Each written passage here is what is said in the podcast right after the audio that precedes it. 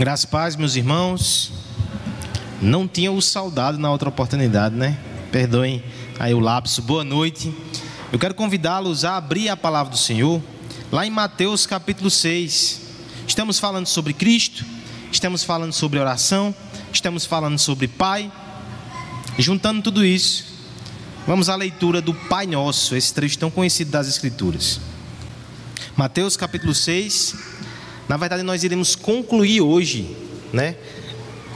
A exposição, no... muito obrigado, meu irmão. A exposição no Pai Nosso, mas para ajudar o fluxo do raciocínio, vamos fazer a leitura dele completo. Mateus capítulo 6, a partir do verso 9. Portanto, vós orareis assim: Pai nosso que estás nos céus, santificado seja o teu nome, venha o teu reino, faça-se a tua vontade, assim na terra como no céu. A partir daqui é o texto da noite. O pão nosso de cada dia dá-nos hoje e perdoa-nos as nossas dívidas, assim como nós temos perdoado os nossos aos nossos devedores. E não nos deixe cair em tentação, mas livra-nos do mal, pois teu é o poder, o reino, o poder e a glória para sempre. Amém. Porque se perdoardes aos homens as suas ofensas, também vosso Pai celeste vos perdoará. Se, porém, não perdoares aos homens as suas ofensas, tampouco vosso Pai vos perdoará as ofensas. Vamos orar mais uma vez, pedindo graça ao Senhor para entender a Sua palavra? Pai amado, Pai bendito, te agradecemos pelo privilégio de prestar culto a Ti nessa noite, por intermédio de Cristo da Sua obra. Também te pedimos que, por intermédio do Espírito, nós possamos entender a Tua palavra nessa noite. Abençoa esse pecador que prega na dependência de Ti, Senhor. Que eu possa falar aquilo que vem da Tua palavra e não que vem do meu coração. Também te peço que abençoe os pecadores que estão aqui nessa noite quebrantados diante de Ti, ansiosos para ouvir a Tua voz e receber o alimento espiritual. Em nome de Jesus, amém.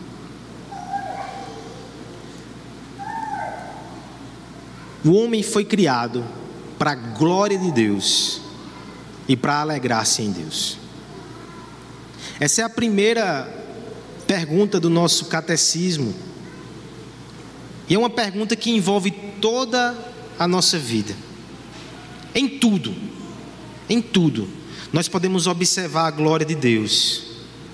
E nós devemos adorá-lo por todas as coisas e também nos alegramos nesse processo. Glória e alegria estão espalhadas no DNA da criação. Com a oração não é diferente. Há três semanas atrás, no último domingo de dezembro, no último domingo do ano 2020, nós vimos como a oração glorifica a Deus, as três primeiras petições desse texto. Agora eu quero pensar com vocês, a partir do restante da oração do Pai Nosso, como a oração, além de glorificar a Deus, também contribui para a nossa alegria. E eu sei que para muitos, aqueles que são até mais sinceros, nem sempre orar é uma alegria. Há um livro muito interessante que eu já recomendei aqui, é, Cartas a Malcolm, onde C.S. Lewis ele escreve cartas a esse personagem, esse amigo fictício, onde ele conversa sobre questões de oração. E numa dessas tantas cartas, ele coloca a voz da sua esposa, de forma bem sincera, ela diz: Quem vê vocês dois conversando parece que é uma conversa de santos, que vocês amam a oração. Mas falta vocês falarem uma coisa: a oração muitas vezes é entediante. E C.S. Lewis reconhece isso nas cartas. Mas ele vai dizer: o problema não está na oração. Ela não é entediante. Você está falando com o rei do universo, o seu pai. O problema é o nosso pecado que ainda, não, ainda ofusca a nossa visão das coisas gloriosas espirituais que Deus nos dá. Mas ele diz: Mas o caminho é esse mesmo, é fazer por dever, ansiando que o nosso coração vai sendo capacitado pela graça a ter alegria nesse dever, a ter prazer na oração. Mas eu quero abordar isso de outra forma. Não simplesmente o fato que nós devemos ter prazer na oração mas eu quero pensar com vocês aqui nessa noite que através da oração Deus nos supre com aquilo que nos dá alegria. Se por um lado nós nos alegramos no próprio Deus, na glória do seu nome, mas precisamos ser honestos como homens e como mulheres de carne e osso, quando não dormimos bem, nossa alegria é afetada. Quando não estamos alimentados a contento, é difícil manter o sorriso no rosto. Quando os relacionamentos são rompidos e as rusgas da realidade nos ferem, nós lutamos para manter a alegria. E se eu te disser que o Senhor considera todas essas coisas, e se eu te disser que nessa belíssima oração Ele inclui todas essas coisas, e se eu te disser que Deus sabe que você tem necessidades, mas Ele as supre, Ele te autoriza e Ele te ensina a orar por ela, e fazendo isso você vai perceber cada vez mais que você tem um Pai que está nos céus e que cuida de você. A oração tem tudo a ver com a nossa alegria, porque nós podemos orar pelas coisas que nos trazem alegria, sabendo que Deus se preocupa, Ele age, Ele cuida de nós. Esse é o terceiro sermão que nós tratamos aqui em Mateus sobre o tema oração. Não sei se você lembra, mas começamos o capítulo primeiro falando sobre o capítulo 6, falando sobre exercícios espirituais, a espiritualidade do discípulo. Do verso 1 a 4, nós vimos a questão do doar, a esmola. Isso faz parte da vida espiritual. Mas a partir do verso 5 até o verso 15, o tema aqui é o segundo exercício espiritual, oração. E nós falamos bastante sobre isso. No primeiro momento, nós vimos que a oração que agrada a Deus não pode ser com hipocrisia, não pode ser com ansiedade ou com desejo de manipulação. Depois nós vimos, já na oração modelo que Deus nos deu, que nós devemos antes de tudo pedir pela glória de Deus, pelo seu nome, pelo seu reino, pela sua vontade. Mas por fim, hoje, nós veremos que nós também podemos, nós também devemos colocar diante de Deus as nossas necessidades. E que necessidades são essas que Deus supre em oração? Todas, irmãos. Todas as suas necessidades são supridas em oração. Nós temos três aqui.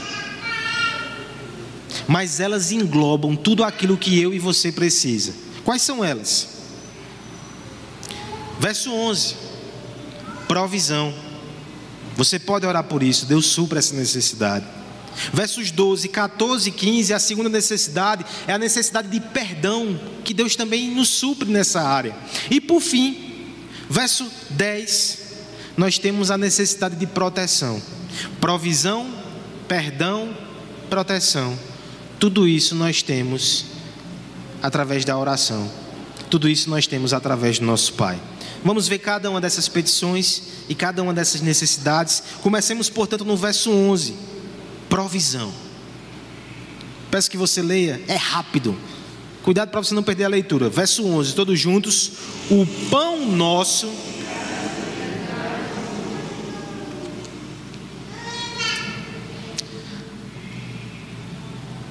Hoje pela manhã, nós estávamos no Rio Grande do Norte. Fomos fazer um casamento em Tibau do Sul. Ontem à noite, né? Então, pela manhã, nós decidimos voltar logo cedo. Conseguimos chegar a tempo da escola dominical. Então, saímos lá umas seis e pouco da manhã. Não deu tempo de tomar café. E aí a gente começou a procurar um lugar interessante para tomar café.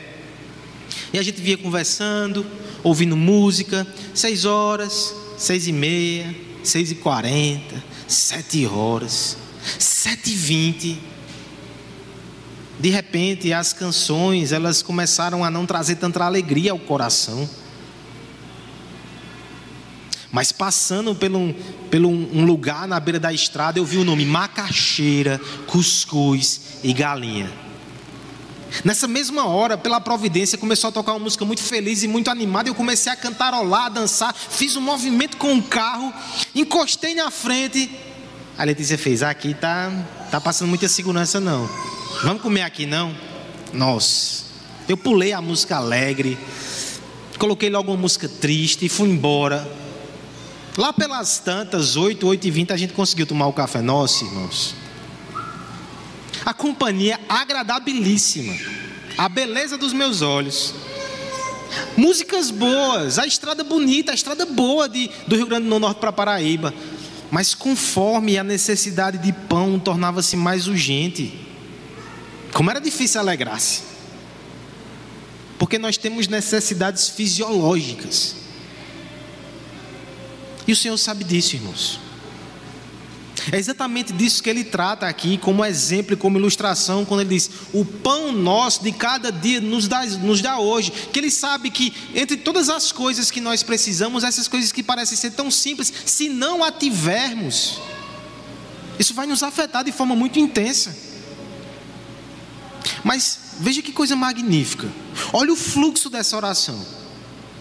Esse Deus que nos fala sobre a santificação do seu nome, sobre o seu reino, sobre a sua vontade. São coisas elevadas, espirituais e gloriosas, sem nenhum constrangimento, numa transição até abrupta. No verso 11, céu, terra, vontade, reino, glória, nome, santidade, pão.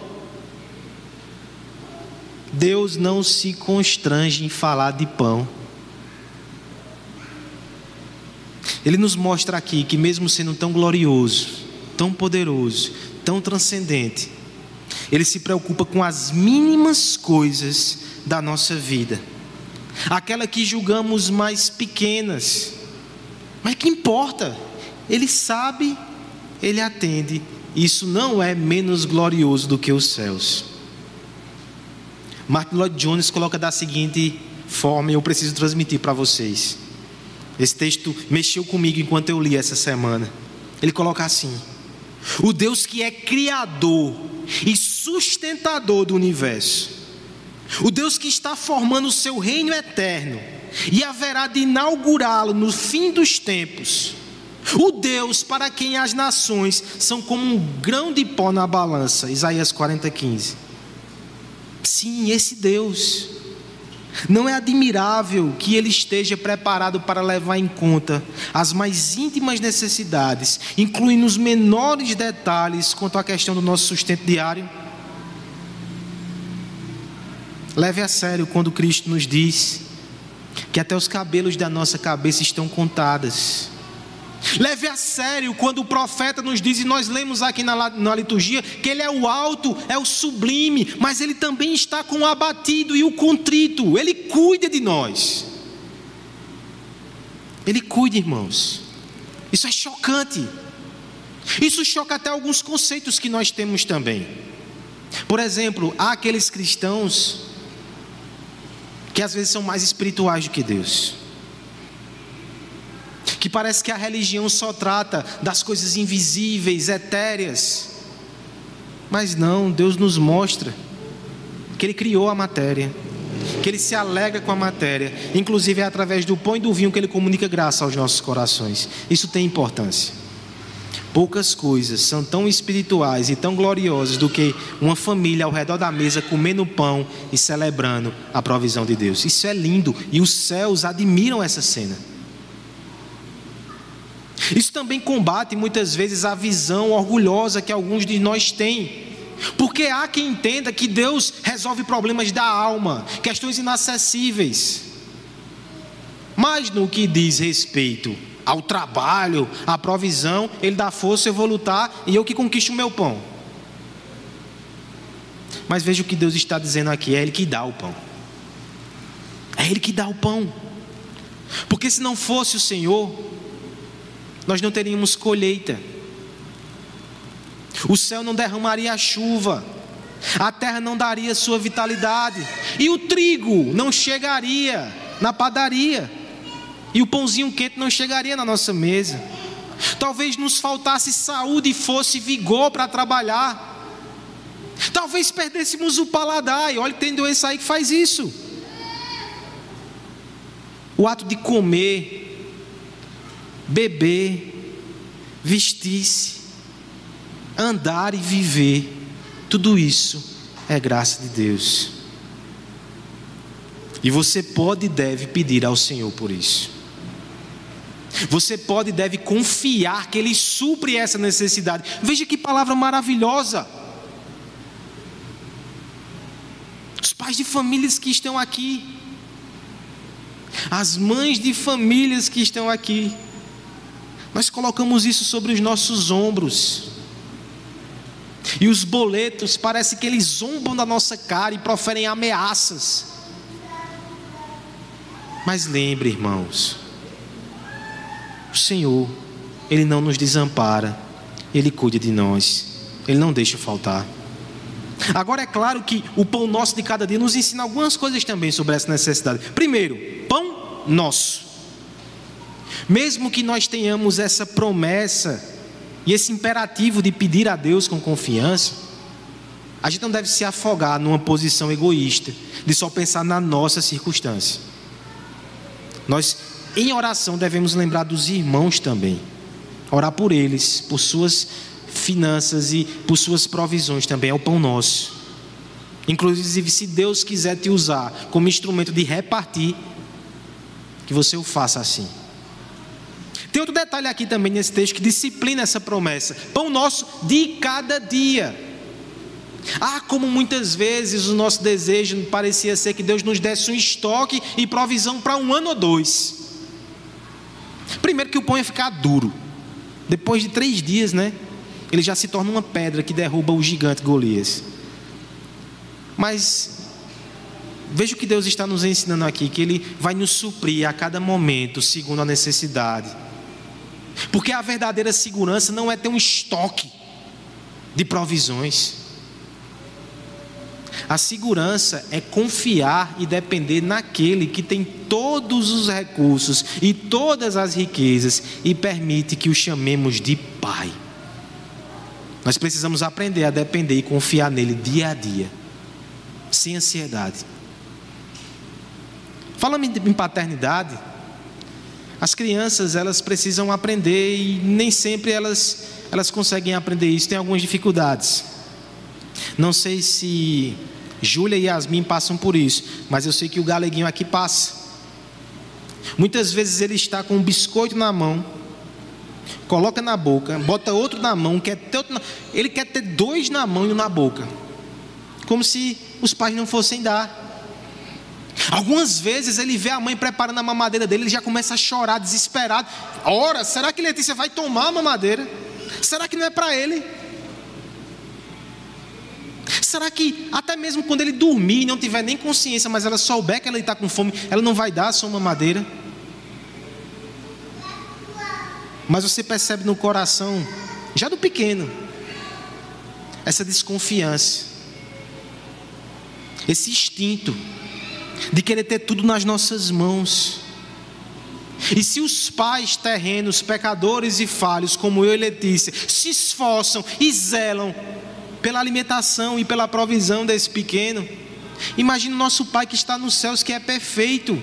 Nós queremos ter tudo na mão, nós nos esperamos enquanto Ele está preparando a provisão, mas nós precisamos descansar.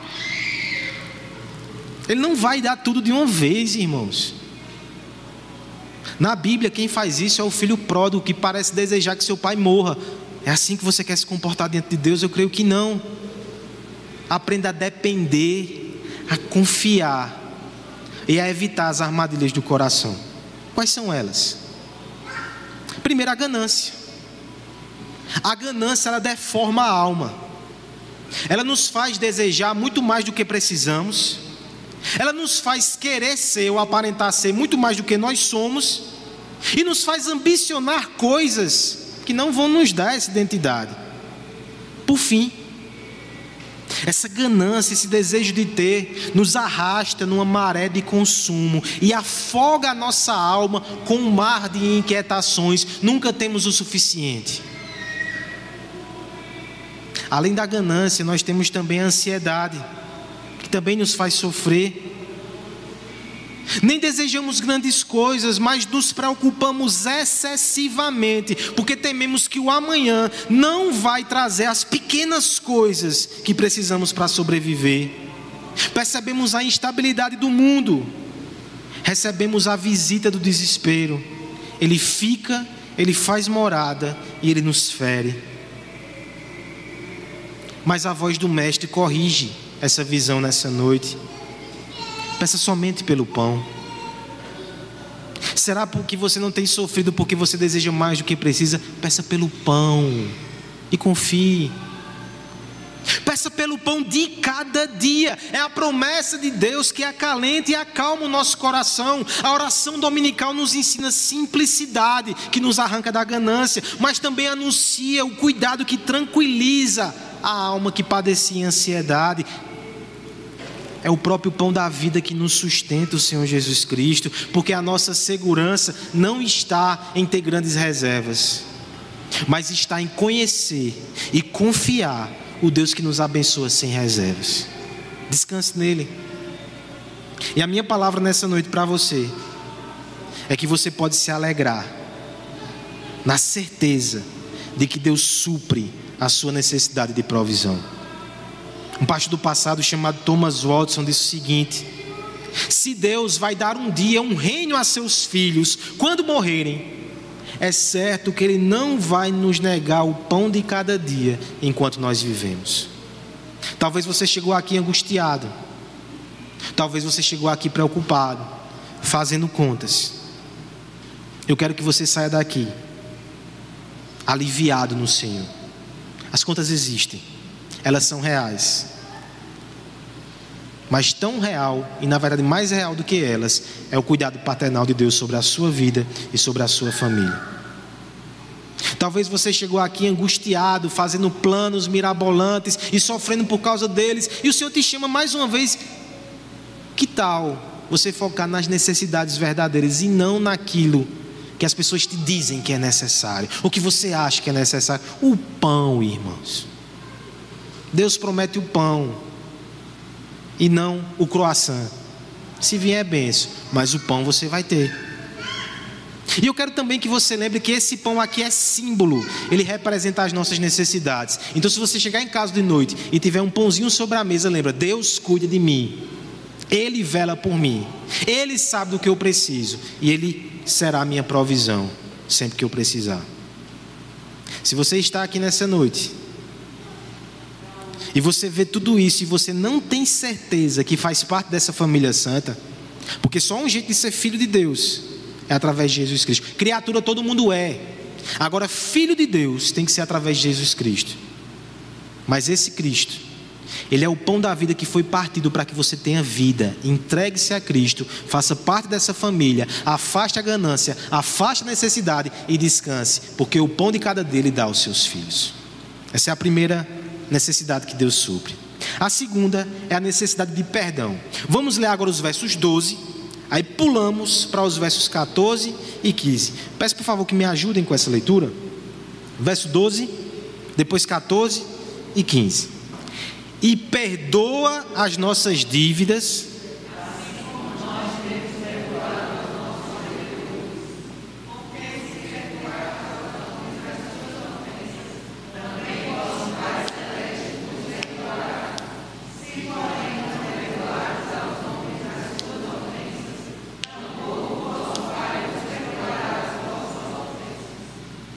Imagine que você está caminhando na praça, Praça da Bandeira aqui.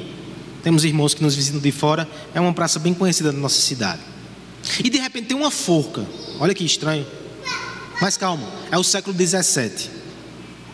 E ali está sendo preparado para aquele ritual, aquela sentença, um homem condenado à morte. E você ajunta-se aos outros na praça que vão assistir aquele espetáculo. E de repente aquele homem vai cabisbaixo em direção àquela sentença. A pergunta é: o que é que esse homem precisa? Qual é a necessidade dele? Pão? Pão não. A não ser que você se compadeça dele à semelhança daquele trapalhão, né? No pão tem céu, mas pão não, não é a necessidade dele.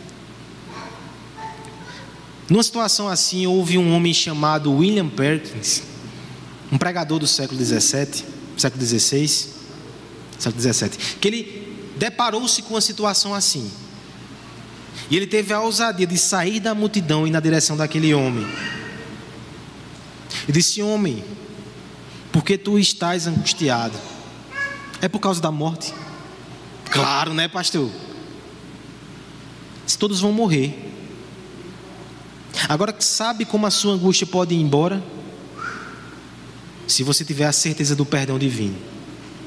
Ele pediu licença às autoridades públicas, ajoelhou-se com aquele homem e fez um uma oração de confissão com ele tão dura que ouvintes presentes relatam que é como aquele, se aquele homem tivesse mergulhado no inferno de condenação. Mas depois, ainda em oração, aquele pastor começou a falar sobre Cristo, a sua cruz e o perdão que vem do céu. Aquele homem derramou lágrimas. E ele levantou com um sorriso no rosto. E ele foi para a forca com essa disposição. Eu sei que esse é um exemplo muito extremo. Mas ele fala sobre a necessidade que todos nós temos. Assim como o corpo precisa de pão, a alma precisa de perdão. É interessante que até mesmo pensadores seculares, as suas teorias sociais, antropológicas, psicológicas, falam sobre a necessidade de perdão e a reconhecem. É claro que muitas vezes eles dão um, um, um, uma receita terrível, uma prescrição terrível. Há teorias psicológicas que dizem que nós devemos negar a culpa porque é uma patologia. Acontece, irmãos, que a culpa é real. A culpa é real e o perdão é uma necessidade. E o Senhor Jesus Cristo trata sobre isso aqui nessa oração. Porque ele nos mostra que o perdão não é somente uma necessidade da alma de todo homem, mas ele também é uma possibilidade. Veja o que o texto diz, veja, veja como Cristo coloca essa situação perdoa as nossas dívidas. Sim, nós temos dívidas diante de Deus, porque nós recebemos dele o ar, nós recebemos dele os batimentos, nós recebemos dele o dom da vida e nós usamos isso contra ele, em seu desagrado. E para que possamos ser perdoados, alguém tem que saldar essa dívida. Para que possamos ser perdoados, esse débito precisa ser quitado, a reparação precisa ser feita, a justiça divina precisa ser saciada. E deixa eu lhe dizer que este que nos ensina a oração também é o fundamento desse perdão, ele o conquistou na cruz. Cristo pagou o débito pelas nossas ofensas, é por isso que ele nos ensina a pedir perdão que nós achamos em Deus, nele. Essa é a solução. A solução não é abafar a culpa, não é ignorar a culpa. A solução é trazer a nossa culpa aos pés de Jesus Cristo, na cruz do Calvário, e receber perdão e vida eterna. Mas ao mesmo tempo, irmãos, nós precisamos reconhecer que nesse texto temos uma questão aqui desafiadora. Porque Cristo está ensinando essa oração como algo contínuo. Assim como pedimos o pão todo dia, devemos pedir perdão todos os dias. Mas a questão aqui não deveria nos fazer pensar que, por exemplo, se eu morrer hoje sem pedir perdão pelos pecados que eu cometi agora no culto, depois do momento de confissão de pecado, eu estou no inferno. Tem gente que pensa assim: eu tenho que pedir perdão de todos os meus pecados, sempre, senão eu estou condenado. Essa doutrina, ela é católica, ela não é segundo o Evangelho. O perdão que Jesus Cristo nos deu na cruz do Calvário é definitivo, é pelos pecados de ontem, de hoje, de amanhã. Estamos justificados diante de Deus já recebemos o perdão. O ponto aqui não é a respeito mais da nossa relação judicial com Deus, mas da nossa relação parental. Agora somos filhos seus. E como os filhos, mesmo que estejamos perdoados do ponto de vista da justiça divina, esses pecados, eles provocam rusgas no nosso relacionamento. A ilustração é o seguinte: nós recebemos roupas de justiças de Jesus. Quando você entregou a sua vida a Cristo, você recebeu. E essas roupas te dão acesso ao trono da graça. Esse perdão é de uma vez por todas. Mas os nossos pés, eles ainda pegam a poeira do caminho, e nós entramos na presença desse Deus, na casa do nosso Pai, e nós sujamos ainda o seu ambiente, e nós nos constrangemos com isso, nós nos incomodamos e devemos nos incomodar por isso. Quando eu peço perdão, não é para ser aceito, eu já fui. Olha quem ora, quem ora é aquele que diz: Pai nosso.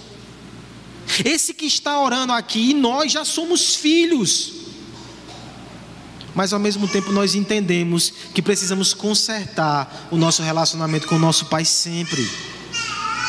Não é assim nos relacionamentos. Quando eu cometia pecados contra o meu pai, eu não ficava temeroso pensando que ele chegasse e vem aqui, senta aqui, Rodrigo. Esgotou, vá para fora. Já deu. Vai-se embora. Vai-se embora. Mas mesmo assim, eu sabia que as minhas ofensas e os meus pecados contra o meu pai afetavam os nossos relacionamentos. E a gente precisava sentar, conversar, e a gente precisava de perdão e reconciliação. Nosso pai nos aceitou na sua casa, na sua família, ele não vai voltar atrás. Esse perdão é definitivo. Mas existe esse aspecto relacional. Nós precisamos continuar confessando as nossas faltas, porque nós continuamos pecando. E outro aspecto interessante desse texto, irmãos, é que o perdão é uma marca tão forte na vida do crente. Ele foi perdoado em Jesus Cristo. Ele pede perdão, ele confessa sempre ao Senhor, porque ele está sempre lutando contra os seus pecados. Isso é tão forte que esse homem agora, ele vive no reino do perdão. Ele é filho do Deus perdoador e ele tem que demonstrar isso através de atitudes práticas de perdão.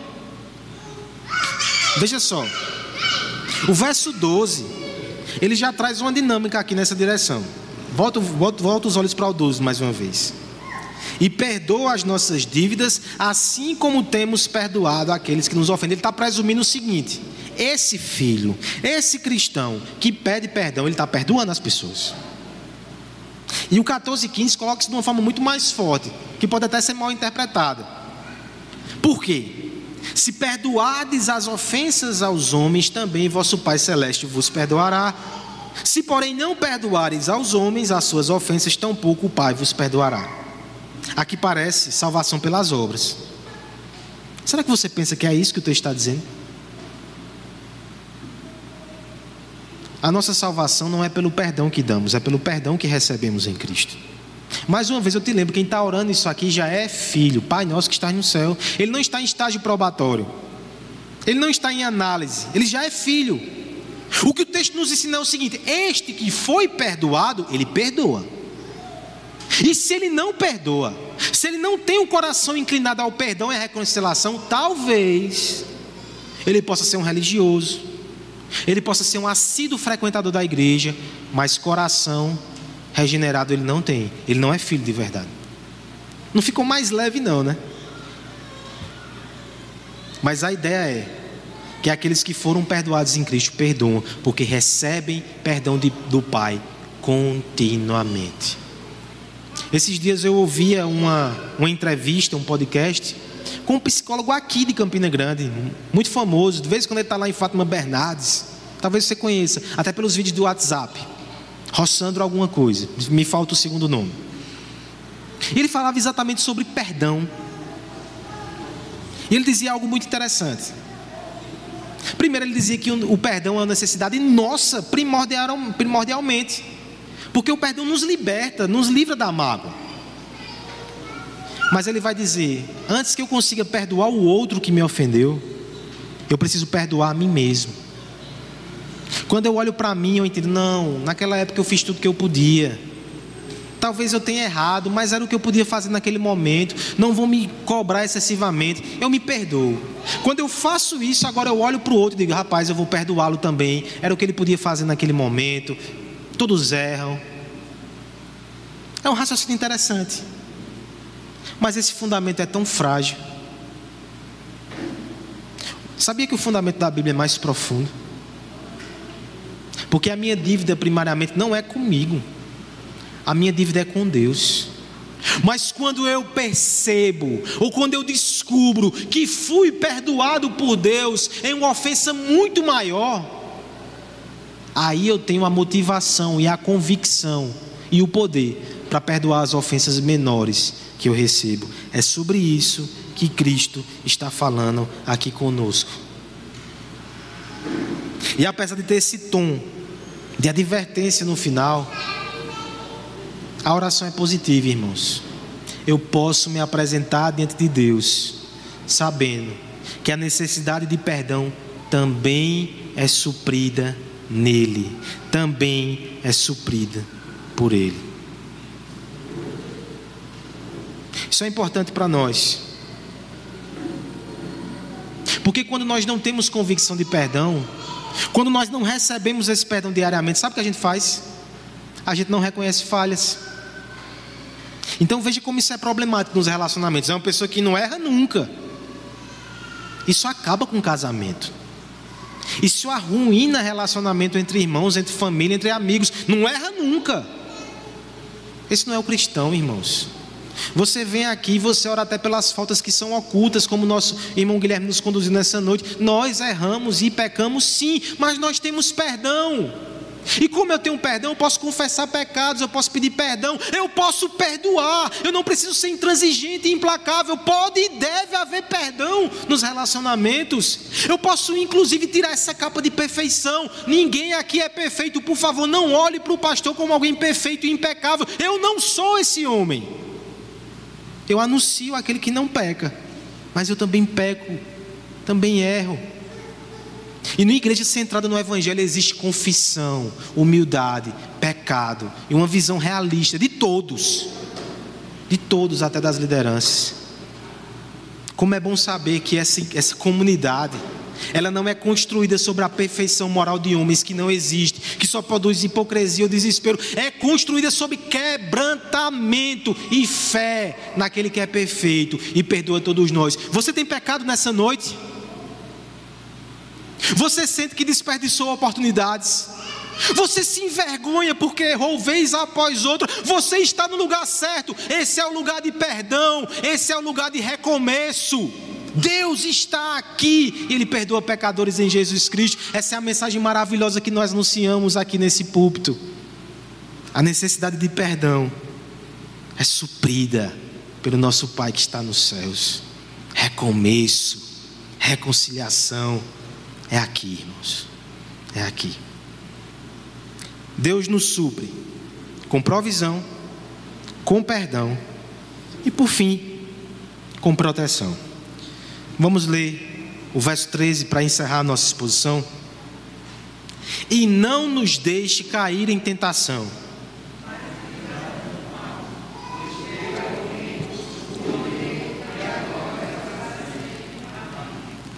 Imagine uma família reunida em volta da mesa.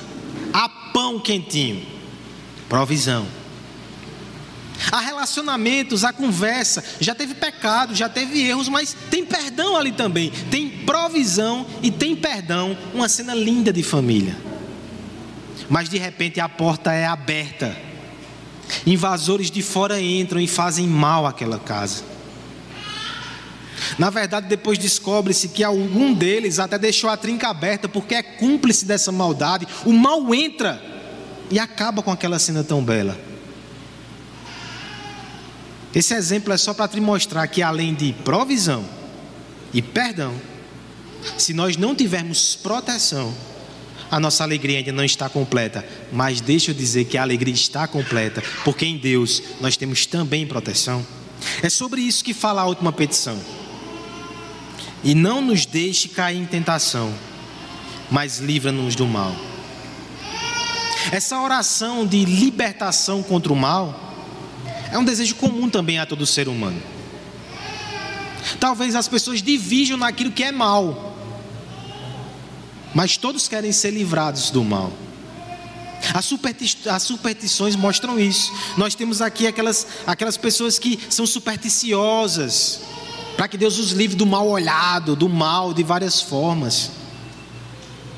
Nós temos também até pessoas céticas, mas que confiam, por exemplo, na ciência, na vacina, para que sejam livrados desse mal. Todos querem ser livrados do mal. Essa oração inclui essa necessidade que Deus supre, mas ao mesmo tempo ela coloca de forma muito específica, ela nos ensina qual é o principal mal. É por isso que ele vai dizer: Não nos deixe cair em tentação, mas livra-nos do mal. Meus irmãos, que implicação profunda nós temos nesse texto. Eu vou, vou usar exemplos duros.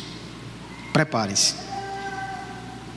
A pior implica, a pior, o pior mal que pode acontecer na tua vida não é tu sair aqui e de repente ser atropelado por um carro. Claro que é mal. E eu oro para que isso não aconteça. Mas não é o pior. O pior não é você sair daqui e assaltarem e levarem o seu carro. O pior não é você chegar em casa e perceber que houve um incêndio, seus bens estão perdidos. O pior é se você sair dessa porta aqui longe de Deus, afastado do Senhor, afastado da vida que Ele proporciona. Isso é o pior. É por isso que o texto vai nos dizer: não nos deixe cair em tentação, Senhor estar longe de ti, caminhar na direção oposta a Deus, afastar-se dos seus caminhos, esse é o principal mal. O maligno, ele investe todos os recursos que ele tem nisso, nessa proposta, nessa tentação. Essa oração nos lembra o seguinte, irmãos. Nos lembra que nós não podemos subestimar o diabo, o maligno, ele está tentando nos derrubar a todo momento. Nos mostra também que nós não devemos superestimar as nossas capacidades. Você não é tão forte quanto você pensa. Você tem que orar para que Deus lhe livre todos os dias. Como alguém já disse, os cristãos não são gigantes morais que contraem os seus músculos e exibem os seus troféus de espiritualidade diante do mundo. Os cristãos, eles estão numa batalha ferrenha que ameaça nos derrotar todos os dias. Nós reconhecemos isso, nós precisamos e nós pedimos ajuda a Deus. Esse é o cristão. Que você possa pedir para que Deus te livre do mal lá fora, mas também te livre do mal aqui dentro que ainda habita em você. Desse mal a gente não tem como correr. Desse mal a gente não pode fugir. Nós fechamos a porta, mas no nosso coração ainda existem tentações que podem nos derrubar. Livra-me, Senhor, do mal lá fora. Livra de mim, de mim, de mim. Esses dias atrás, uma postagem nas redes sociais do irmão André, André Costa, que ele é o vocalista da, da banda Canto Verbo, ele fala muito sobre família, ele fala coisas interessantes nessa área. E uma das reflexões que ele teve dizia assim: Quantas vezes nós não prometemos ou nos comprometemos a proteger nossas esposas dos agressores externos. Até como cavalheiros medievais, nós dizemos que nada vai feri-las, que ninguém vai machucá-las. Esse ímpeto está correto, nós devemos sim ser protetores. Mas muitas vezes nós ignoramos que o principal agressor somos nós mesmos. Ninguém lá de fora fere a nossa esposa contra nós mesmos e os nossos pecados. Nós precisamos protegê-las de nós mesmos. O cristão ele é muito realista enquanto a isso. A oração do Senhor nos ensina a pedir livramento do mal, mas reconhecendo que a tentação está dentro de nós. Nós precisamos da graça de Cristo. Mas deixa eu terminar com uma palavra de ânimo maravilhosa. Olha como termina aí a oração entre conscientes. Está entre conscientes, irmão, só um esclarecimento. Para você ver como o trabalho de manuscritologia bíblica é sério. Essa parte entre conscientes não está presente em todas as versões da Bíblia, na verdade, nas mais antigas versões não está.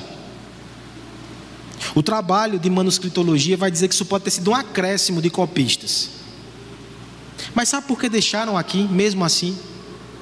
Porque o seu conteúdo ele não contraria o resto das escrituras. E ele termina essa oração de uma forma muito interessante, nos lembrando que não, quando nós nos pedimos para que Deus nos proteja do mal, nós confiamos que o reino é dele. Ele é o nosso rei.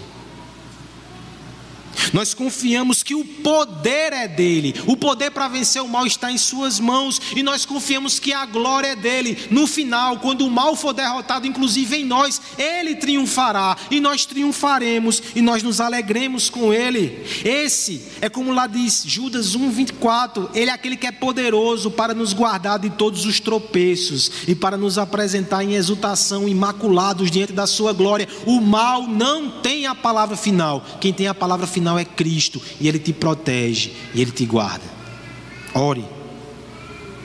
Ore para que a vacina chegue até a sua casa. Ore para que essa doença diminua. Ore para que os ventos de morte soprem em outra direção. Mas eu quero te convidar nessa noite a orar também pelo seu coração. O mal não está só lá fora, o mal está aqui dentro. Ore também pelos pecados da pandemia. O egoísmo que te faz pensar só em você mesmo e se enclausurar e esquecer o mundo a ansiedade e o desespero que faz parecer que você está sozinho e que a morte vai te tocar e que Deus não existe, as idolatrias que foram reveladas nesses dias idolatrias políticas, idolatrias científicas, tudo. Ore pelo desânimo espiritual que atingiu a muitos. Ore pelo seu coração. Que Deus nos livre lá de fora e que Deus nos livre aqui dentro. Mas se você está aqui nessa noite sendo tratado, sabia que Ele já está fazendo isso? Talvez se você tivesse na sua casa, você não receberia promessas consoladoras, mas também não seria confrontado. E se Deus te traz na igreja para te confrontar semana após semana, é porque Ele está te livrando do mal no seu coração também. E glória a Deus por isso de glória em glória, de fé em fé, de exortação em exortação, de promessa em promessa, de consolo em consolo, nós vamos caminhando e Deus vai triunfando pela Sua graça em nosso coração. No final, essa é a nossa esperança, essa é a nossa alegria. O nosso Deus cuida de nós, Ele nos assiste com provisão com perdão e com proteção. O pastor R.C. Sproul, ele conta a história de uma enfermeira que ele conheceu certa vez e que trabalhou num orfanato nos tempos da guerra da Coreia. E ela disse algo àquele pastor que o fez pensar muito e lembrar dessa oração. As crianças que foram acolhidas naquele orfanato, vítimas da guerra, que passaram muitos dias entre os destroços e os escombros de uma das demonstrações mais terríveis do pecado humano, que é uma guerra. Elas eram bem tratadas durante o dia, bem vestidas, tomavam seu banho, faziam as suas refeições, mas quando ia se deitar, elas não conseguiam. Elas não conseguiam dormir. E aquela enfermeira começou a conversar com aquelas crianças e percebeu que o medo delas é que fechassem os olhos e no outro dia não tivesse mais pão, não tivesse mais teto sobre as suas cabeças e elas voltariam para os escombros. Aquela mulher fez o seguinte: pegou um pedacinho de pão e colocou debaixo da almofada de cada uma das crianças, como uma garantia e uma promessa, que quando elas abrissem os olhos de novo, elas estariam lá, acolhidas, protegidas e seguras. Um dia você já esteve sozinho nesse mundo. Mas o Senhor te acolheu na sua casa. Não é um orfanato, não, irmãos. Você foi adotado por Deus em Jesus Cristo. E eu sei que tem horas, até mesmo pelos nossos pecados, que a gente teme fechar o olho e quando abrir, não está mais seguro. Deus pega o pão de cada dia como um sacramento de adoção, coloca debaixo do nosso travesseiro e diz: quando você abrir os olhos, eu ainda estarei aqui, porque eu comprei a sua vida em Jesus Cristo. Você é meu, eu sou seu Pai, eu estou no céu, mas eu cuido de você na terra. Alegre-se no Senhor, não vai faltar pão, não vai faltar perdão, não vai faltar proteção. Que essa verdade constrange e alegre o nosso coração.